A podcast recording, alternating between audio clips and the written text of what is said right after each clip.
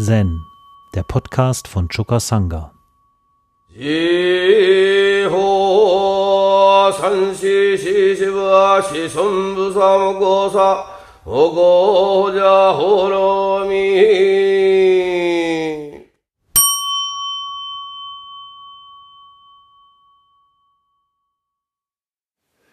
Das Koan für heute habe ich dem Shumon Katoshu entnommen.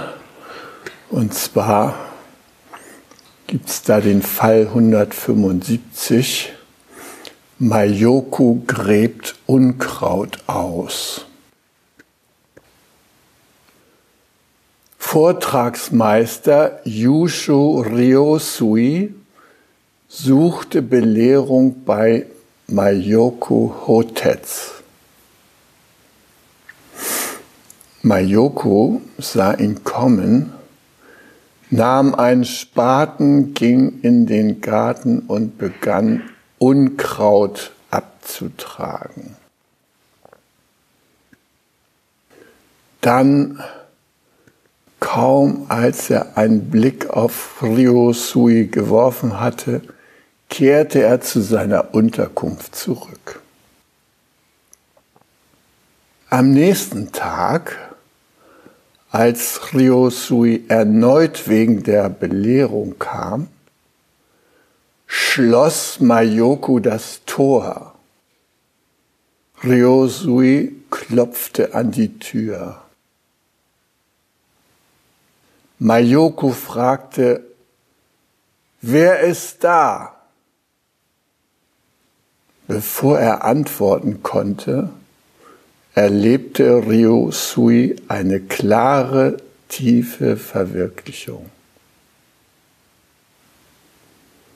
Er sagte, Meister, du solltest mich nicht ignorieren. Wenn ich nicht hierher gekommen wäre und dich getroffen hätte, würde ich vermutlich mein ganzes Leben damit verbracht haben, von Sutras und Shastras irregeführt zu werden.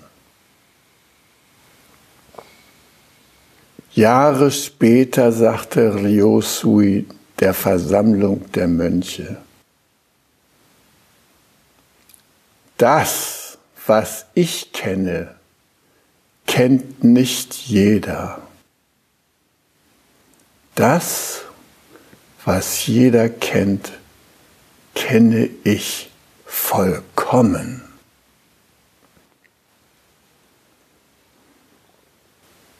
Ja, von, von Mayoku wissen wir im Grunde genommen wenig, was sein Leben angeht. Alles, was wir wissen, hm, das wissen wir aus vier Koans. Ja. Und unter anderem aus diesem hier. Er war ein Schüler des großen Meisters Basho, Basso Deutzu und äh, der hatte bekanntlich circa 150 erleuchtete Schüler. Also hat den Dharma enorm ausgebreitet. Es gibt noch eine lustige Geschichte von Mayoko in einem anderen Chor da. Äh, da setzt er sich in so ein Papierzelt, mit dem man so Insekten abhalten kann und tut sich das Sterbetuch, so ein Tuch so über das Gesicht. Das haben verschiedentlich ähm, Zen-Meister gemacht. Wenn es ans Sterben geht, haben sie sich so eine, ein schmales Tuch über das Gesicht gezogen. Und auch den Toten hat man oft so dieses Tuch dann, wenn sie verstorben waren, übers Gesicht gelegt. Also der hatte sich so ein Tuch da übers Gesicht getan und saß da in seiner Papierhütte und ähm, ein Schüler von ihm, der ging um diese Hütte rum und sah, dass er dieses Sterbetuch über das Gesicht getan hat und schrie auf im Schmerz und rannte im Tempel rum, ja, Mayoko stirbt und so weiter. Und ja, nach einer Weile ist er wieder hingegangen, um zu gucken, ist er nun tot oder nicht. Da hatte Mayoko das Tuch schon wieder runtergezogen. Und der war jetzt völlig aufgewühlt und aufgebracht und hat den Mayoko am Schlawittchen gefasst und gesagt, kaum einem unter 10.000 gelingt es, mitten im Sterben wieder ins Leben zurückzukehren was hast du dir dabei gedacht, ja? Und Mayoko sagt, ja, ist richtig, ich bin zurückgekehrt. Gedacht habe ich mir dabei gar nichts, ja. Und äh, das zeigt so, dass er wenig Rücksicht genommen hat auf die Gefühle anderer, wenn es um seine eigenen Angelegenheiten ging, beziehungsweise dass er drastische Mittel benutzt hat, um äh, sich irgendwie zu zeigen. Hier in diesem Chor, ne, da, da irrt ja der Ryosui, sagen wir mal, in der Welt herum, so wie unser einer das auch häufig tut. Und sucht Belehrung, den Rat von Mayoko. Er hat gehört, das ist ein großer Meister und ist dahin gewandert und wünscht sich jetzt eine Audienz bei Mayoko und er fühlt sich vermutlich einsam, ja. Naja, jedenfalls kommt er bei Mayoko an und Mayoko sieht ihn kommen, greift sofort zu seinem Spaten, geht in den Garten und hackt Unkraut, ja. Das muss sich der Rio Sui da die ganze Zeit anschauen. Wartet jetzt da, dass der da mal eine Pause macht und ihn mal überhaupt erstmal zur Kenntnis nimmt und Mayoko wirft einen kurzen Blick, sieht, dass der da ist und geht gleich in seine, ähm, in seine Zelle zurück. Ja. Und äh, ja, Rios Shirosui ist einfach aufgeschmissen und der Mayoko hat ihn abblitzen lassen und ähm, er sieht wahrscheinlich auch nicht, dass seine Unterweisung gerade darin besteht, Mayoko im tiefen absoluten oder im tiefen positiven Samadhi Unkraut stechen zu sehen. Und das registriert er nicht, dass Mayoko dabei auch schon in einem besonderen geistigen Zustand ist. Weil er ist in dem Zustand, in dem wir uns normalerweise befinden. Äh, verwirrt, geschäftig, äh, mit allen möglichen Gedanken und einsam. Ja, dann denkt er sich, warte ich doch mal den nächsten Tag ab. Und am nächsten Tag passiert das so, dass Mayoko sieht ihn, macht gleich das Tempeltor zu und verschwindet in seinen Räumen. Ja? Noch ein schlimmerer Affront, ja? von wegen Mitgefühl und so, nichts zu spüren. Naja, also der Ryosui, der klopft an die Tür. Und hinter der geschlossenen Tür fragt Mayoko, wer ist da? Das ist eine sehr zentrale Frage in diesem Koran. Und die Frage ist, wer ist denn da? Also der Ryosui kann da nicht sofort eine Antwort drauf geben. Das ist für ihn eine schwer zu beantwortende Frage. Das ist für uns ja auch oft eine schwer zu beantwortende Frage. Wer sind wir? Wer ist da? Wer steht mir da gegenüber? fragt der Kaiser Bodhidharma. Bodhidharma sagt, keine Ahnung. Ja, hier auch so eine Situation. Auf jeden Fall fällt bei Ryosui ein Groschen. Ja, es heißt, bevor er antworten konnte, erlebte er eine klare, tiefe Verwirklichung. Vermutlich dämmerte es ihm, was sein eigentliches Zuhause ist. Wir Zen-Leute sagen ja auch, heimwärts lass uns gehen, Osten, Norden, Süden, Westen. Heim, heimwärts lass uns gehen. Heimwärts, was bedeutet das für uns? Heimwärts, das bedeutet, dass wir uns mit dem Homeless Self, wie der Roshi immer sagte, Homeless Self, dass wir uns mit diesem heimatlosen Selbst so befreunden, dass wir es beheimaten in uns. Dass wir spüren, dass das uns Heimat und Geborgenheit gibt. Vermutlich ist das das Erlebnis gewesen, was er gehabt hat, wenn da von klarer, tiefer Verwirklichung die Rede ist. Und dann konnte er zu Mayoko sagen, Meister, du solltest mich nicht ignorieren. Ja, der hatte ihn ja scheint die ganze Zeit ignoriert. Du solltest mich nicht ignorieren. Wenn ich nicht hierher gekommen wäre und dich getroffen hätte, würde ich vermutlich mein ganzes Leben damit verbracht haben, Sutras und Shastras, von Sutras und Shastras irregeführt zu werden. Also ich hätte mich auf eine vergebliche Suche gemacht. So wie immer im Äußeren hätte ich gesucht. Shastras, Sutras, Ratschläge anderer Menschen im Äußeren. Und ähm, ja, später sagt er dann, Jahre später sagt er, das, was ich kenne, kennt nicht jeder.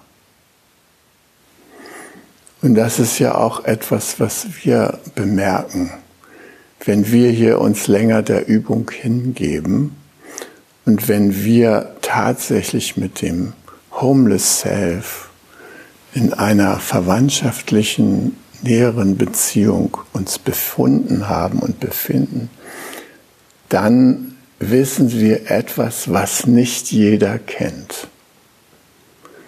Das, das macht eine Grundlage unseres Handelns aus, die anderen Menschen nicht gleich äh, zugänglich ist. Und er sagt, und das, was jeder kennt, kenne ich vollkommen.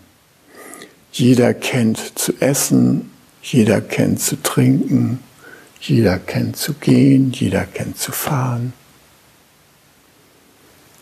Aber kaum jemand weiß, während er ist, dass er ist, während er fährt, dass er fährt, während er im Garten arbeitet, dass er im Garten arbeitet. Das ist den meisten Menschen nicht bewusst. Sie handeln und sind sich nicht bewusst und haben gleichzeitig den Parallelfilm laufen.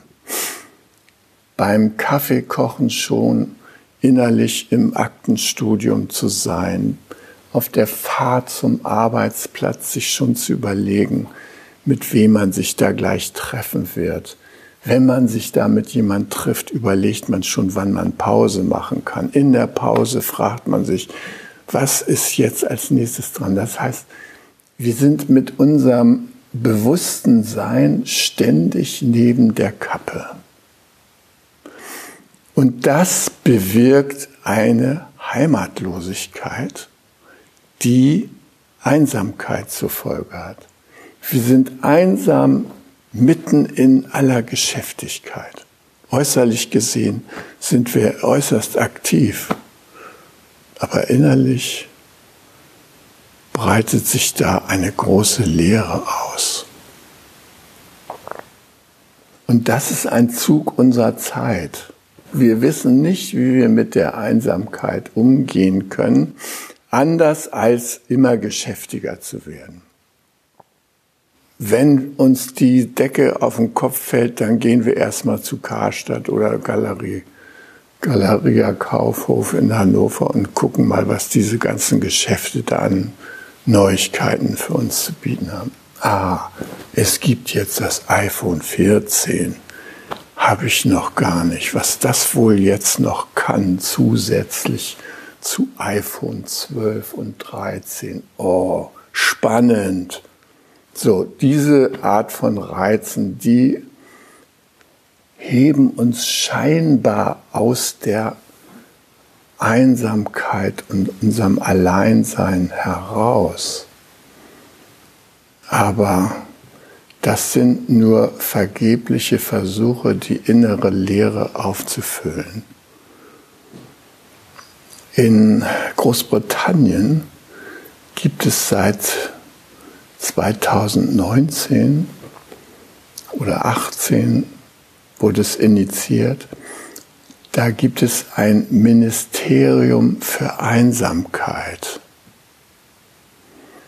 Dieses Ministerium, das war den Briten wichtig, weil eine Untersuchung äh, gezeigt hat, dass neun Millionen Briten als einsam gelten.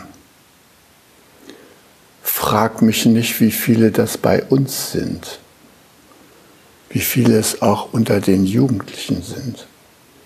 Es sind Millionen, die einsam sind die mit der inneren Leere nicht klarkommen. Viele von denen werden suizidal. Es ist irgendwie, da leben wir hier in dieser Welt der vollen Regale und prallen Konsummöglichkeiten und neun Millionen Briten sind von Einsamkeit geplagt. Also ein Ministerium befasst sich damit. Übrigens hat sich da eine Labour-Frau unglaublich ins Zeug gelegt, um dieses Ministerium für Einsamkeit äh, vorzubereiten und zu initiieren. Joe Cox.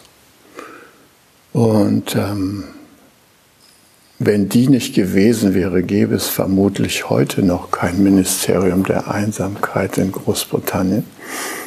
Ja, und Joe Cox wurde von irgendeinem radikalen Rechten ermordet, musste ihre Arbeit von jemand anders fortgesetzt werden. Es ist traurig, jemand, der sich so einer zentralen Not zuwendet dass die Art und Weise, wie der sich um diese Not kümmert, in anderen Menschen so viel Aufgewühltheit erzeugt, dass man dafür umgebracht wird. Also meine Erfahrung ist auch, wenn man sich konsequent für Mitgefühl einsetzt, kann man unglaublich viel Widerspruch hervorrufen und ist wirklich gefährdet. Okay, das jetzt mal beiseite gelassen, ist ja die Frage, also wie gehen die denn nun mit der Einsamkeit, die sie da auch bekämpfen wollen, um? Und da sind sie jetzt erstmal in wissenschaftlichen Untersuchungen und so zugange, ja. Ähm, klar, es gibt so Initiativen, Gelder, 150 Millionen oder sowas Pfund werden zur Verfügung gestellt, um mehr Begegnungsräume zu eröffnen und die Leute zu, ähm, zu ermutigen, Kontakt zu anderen zu suchen. Und auf großen Plakatwänden wird ähm, hingewiesen auf diese Gefühle, die Einsamkeit begleiten und den Leuten wird äh, ein Hilfstelefon oder eine Stelle angeboten, wo, an die sie sich wenden können. Aber ein wirklich erfolgreiches Vorgehen gibt es bisher da noch nicht.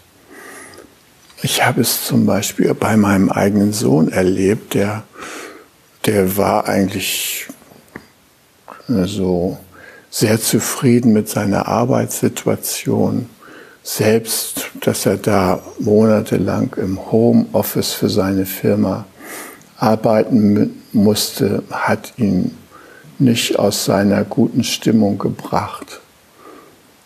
Aber dann zog seine Freundin plötzlich aus. Er war allein da in seiner Wohnung. Und er ist abgestürzt. Er hatte keine Idee, wie er mit dieser Einsamkeit umgehen konnte. Er kam nach Hause, niemand war da. Alle Vorstellungen von Geborgenheit hatten sich verflüchtigt. Händeringend suchte er nach irgendetwas, was ihm helfen konnte. Ja, gut, jetzt geht es ihm wieder gut, ja. Aber das war ein Schock. Und solche Schocks erleben wahrscheinlich viele junge Leute. Das Problem ist, dass wir das Zuhause, die Geborgenheit, die uns fehlt, dass wir die im Äußeren suchen. Wir suchen im Außen. Wir suchen Beratung, wir suchen Bücher, wir suchen Konsumgegenstände. Wir sind mit oberflächlichen Kontakten beschäftigt. WhatsApp, Handy, jeden Moment piept es da. Oh. Äh, und wir haben, sind kurzfristig abgelenkt. Aber diese innere Leere, die wird irgendwie nicht gefüllt. Deshalb denke ich, dass wir hier im Session wirklich eine wunderbare Möglichkeit haben, den Empfehlungen des Buddhas zu folgen, der nämlich gesagt hat, in dieser Situation, sei dir selbst eine Insel. Um uns selbst eine Insel der Geborgenheit zu sein, geht es darum, dass wir den Blick nach innen richten. Und das können wir, indem wir uns achtsam hinsetzen, auf unseren Atem achten, indem wir sofort registrieren, was in unserem Inneren los ist. Wir können unseren Körper spüren. Wir können in unsere Gefühle eintauchen. Wir können unsere Empfindung wahrnehmen. Wir können unsere Wahrnehmungen wahrnehmen und all das bewusst tun. Und schon merken wir, wie wir mit uns in Verbindung kommen. Und indem wir mit uns selbst in Verbindung kommen, kommen wir raus aus dieser Leere, aus diesem Vakuum. Natürlich, äh, wenn wir das noch nicht so richtig gewohnt sind, dann kann es sein, dass wir erstmal auf eine gewisse Müllhalde in unserem Inneren stoßen. Wir sind lange nicht zu Hause gewesen. Wir haben immer im Außen gesucht. Wenn man dann zurückblickt und das erste Mal wieder mit seinem inneren Zuhause Kontakt aufnimmt, stellt man fest, da herrscht Chaos. Das ist nicht so angenehm, sich das anzugucken. Was wir dann also brauchen, ist Mitgefühl mit uns selbst. Dass wir bereit sind, diese Müllhalde erstmal zur Kenntnis zu nehmen und zu akzeptieren. Und dann schlussendlich aus der Verbundenheit mit uns selbst dazu überzugehen, da aufzuklaren. Im Session. Rohatsu, gute Gelegenheit. Blick nach innen richten. Diese ganzen Sachen, die uns im Äußeren beschäftigt halten und uns ablenken, die mal hinter uns zu lassen. Das gehört übrigens zu den Konzepten dieses Tempels, dass hier keine E-Mails und keine Handys empfangen werden konnten.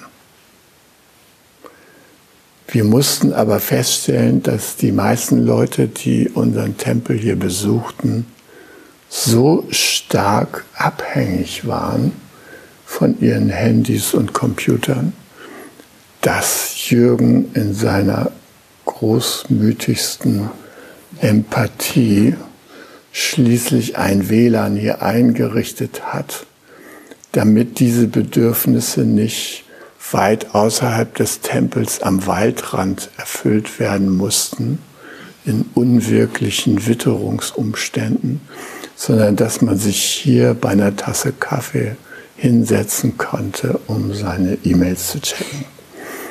Also, das danken wir ihm, aber er hat es nicht gerne getan, das weiß ich. Er hätte lieber uns hier ohne WLAN gelassen und ohne Handyempfang.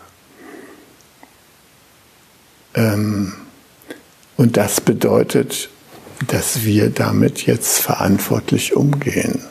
Ja? Dass wir uns wirklich äh, klar machen, was bedeutet das, wenn wir hier ständig auf Empfang sind und in den Pausen da am da, da, da tippen sind. Ja? Statt zu gucken, was ist in unserem innersten Zuhause eigentlich los. Ja? ja. Gut, also das nach innen gehen, das Sitzen, das diese Möglichkeit bereithält, diesen ganzen Film im Äußeren zu unterbrechen und zu uns selbst zurückzukehren das ist in sich schon was Revolutionäres. Und das könnte noch viel mehr um sich greifen. Also, wenn ich da in Großbritannien im Einsamkeitsministerium Staatssekretär wäre, dann würde ich erstmal überall Meditationsgelegenheiten einrichten egal in Jugendzentren, Altersheimen, in Nachbarschaften, dass die Menschen die Möglichkeit haben, in sich selbst sich zu beheimaten, in sich selbst Geborgenheit zu finden. Meine Freundin, die will jetzt aufbrechen in die Welt und reisen und sie verspricht sich davon, sinnstiftende Erfahrungen zu machen. Ich wünsche ihr alles Gute und hoffe, dass das klappt. Und gleichzeitig sehe ich, dass es vielleicht doch nur ein Notausgang ist, den sie da wählt. Vielleicht wäre es doch schöner, sie könnte sitzen und nach innen schauen, was sie auch tut, aber eben nicht hier. Kurz und gut, der Schüler des Mayoku, der kommt jedenfalls zu dem Schluss, dass das, was er da erfahren hat bei Mayoko, dass ihn das in die Lage versetzt hat, zu sagen, das, was ich kenne, kennt nicht jeder. Das ist vielleicht traurig, aber es ist auch irgendwo beruhigend, dass die Übung das zur Folge hat.